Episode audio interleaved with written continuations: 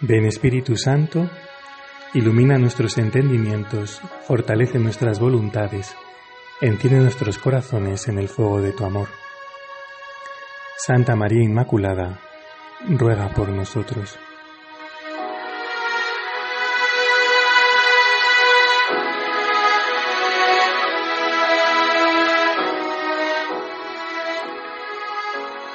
Desde hace unos días estamos leyendo en la primera lectura la historia de Samuel, el primer libro de Samuel.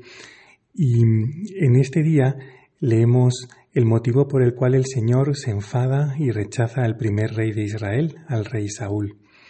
Nos podría parecer que, que el Señor es un poco riguroso, porque el motivo del rechazo es que el ejército de Israel, liderado por el rey Saúl, eh, conquista, ataca y conquista a los amalecitas, a Amalek.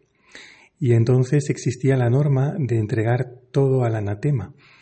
¿Qué significaba esto? Pues significaba matar a todos los amalecitas, hombres, mujeres, todos. Acabar con la población. Los judíos no se podían mezclar ni manchar con esos pueblos paganos, esos pueblos cananeos que habitaban en, la tierra prometida y también entregar al anatema, es decir, acabar con todo el botín de, la guerra. Ellos no podían quedarse con nada. Todo estaba manchado, incluido pues eh, el ganado y todas las riquezas materiales que tenían los amalecitas. Sin embargo, aunque los judíos entregan al anatema eh, a Amalek, sin embargo, eh, toman de entre las cabezas de ganado las mejores para ofrecerlas en sacrificio en holocausto al Señor algo que, a ellos les parecía que era muy bueno y que a nosotros también nos lo puede parecer. Eh, del botín de guerra, entregar lo mejor a Dios. ¿Cuál era entonces el problema? ¿Por qué el Señor se enfada y rechaza al rey Saúl? Pues el motivo eh, pues es un poco profundo, pero, pero vemos que también nos puede afectar a nosotros. Claro, si nosotros entregamos eh, las mejores cabezas de ganado del botín de los amalecitas al Señor, no entregamos nuestras cabezas de ganado. Nos quedamos con ellas. El Señor a los judíos y también a nosotros les pedía entregar lo mejor de lo que tenían. Cada uno tenía que entregar pues el mejor animal o sus mejores animales al Señor. Las primicias, los mejores frutos de la tierra eran para Dios. Era algo muy muy didáctico y que les ayudaba mucho, ¿no? porque de alguna manera eh, les hacía caer en la cuenta primero de que todo lo que tenían era don de Dios y luego les evitaba apegar el corazón a sus logros, a sus éxitos, a sus posesiones, a sus riquezas, porque muchas veces nosotros tenemos ese gran riesgo, ese gran peligro en nuestro corazón, que nuestro corazón se apegue a lo que tenemos, a lo que hemos conseguido, a lo que nos parece que es nuestro.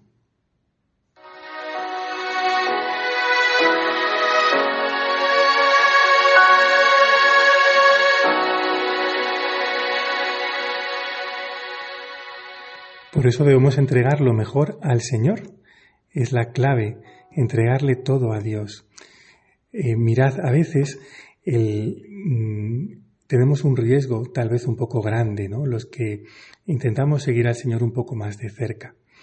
Los grandes pecadores que viven esclavizados por sus pecados, que viven apartados de Dios, eh, eso es un drama, eh, es, es, algo terrible.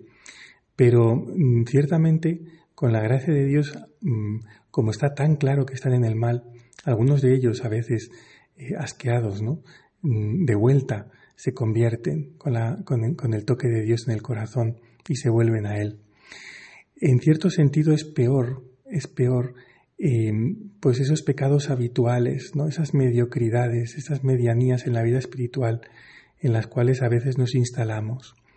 Hombre, objetivamente es peor un pecado grave, pero muchas veces esos pecados leves eh, que de alguna manera consentimos o que nos acostumbramos a ellos o que pensamos, bueno, yo soy así, esto no lo voy a cambiar, muchas veces son peores porque nos impiden una auténtica conversión, nos impiden volvernos al Señor, nos impiden entregárselo todo a Él. Y entonces a veces podemos estar, pues, pues eso, atados, como dice San Juan de la Cruz, por un hilito, solo por un hilito, como un pájaro, pero el hilito no nos deja mm, emprender el vuelo, no nos deja tomar altura. Por eso pidámosle al Señor que nos ayude a entregárselo todo, a no, a no reservarnos nada, que nos dé luz para darnos cuenta de esas faltas, ¿no? Tal vez no muy graves, pero que a veces nos impiden volar y que a veces nos dejan muy a ras de tierra, nos dejan enfangados en este mundo y nos impiden eh, caminar hacia la santidad. Le pedimos a la Virgen en este día que nos ayude.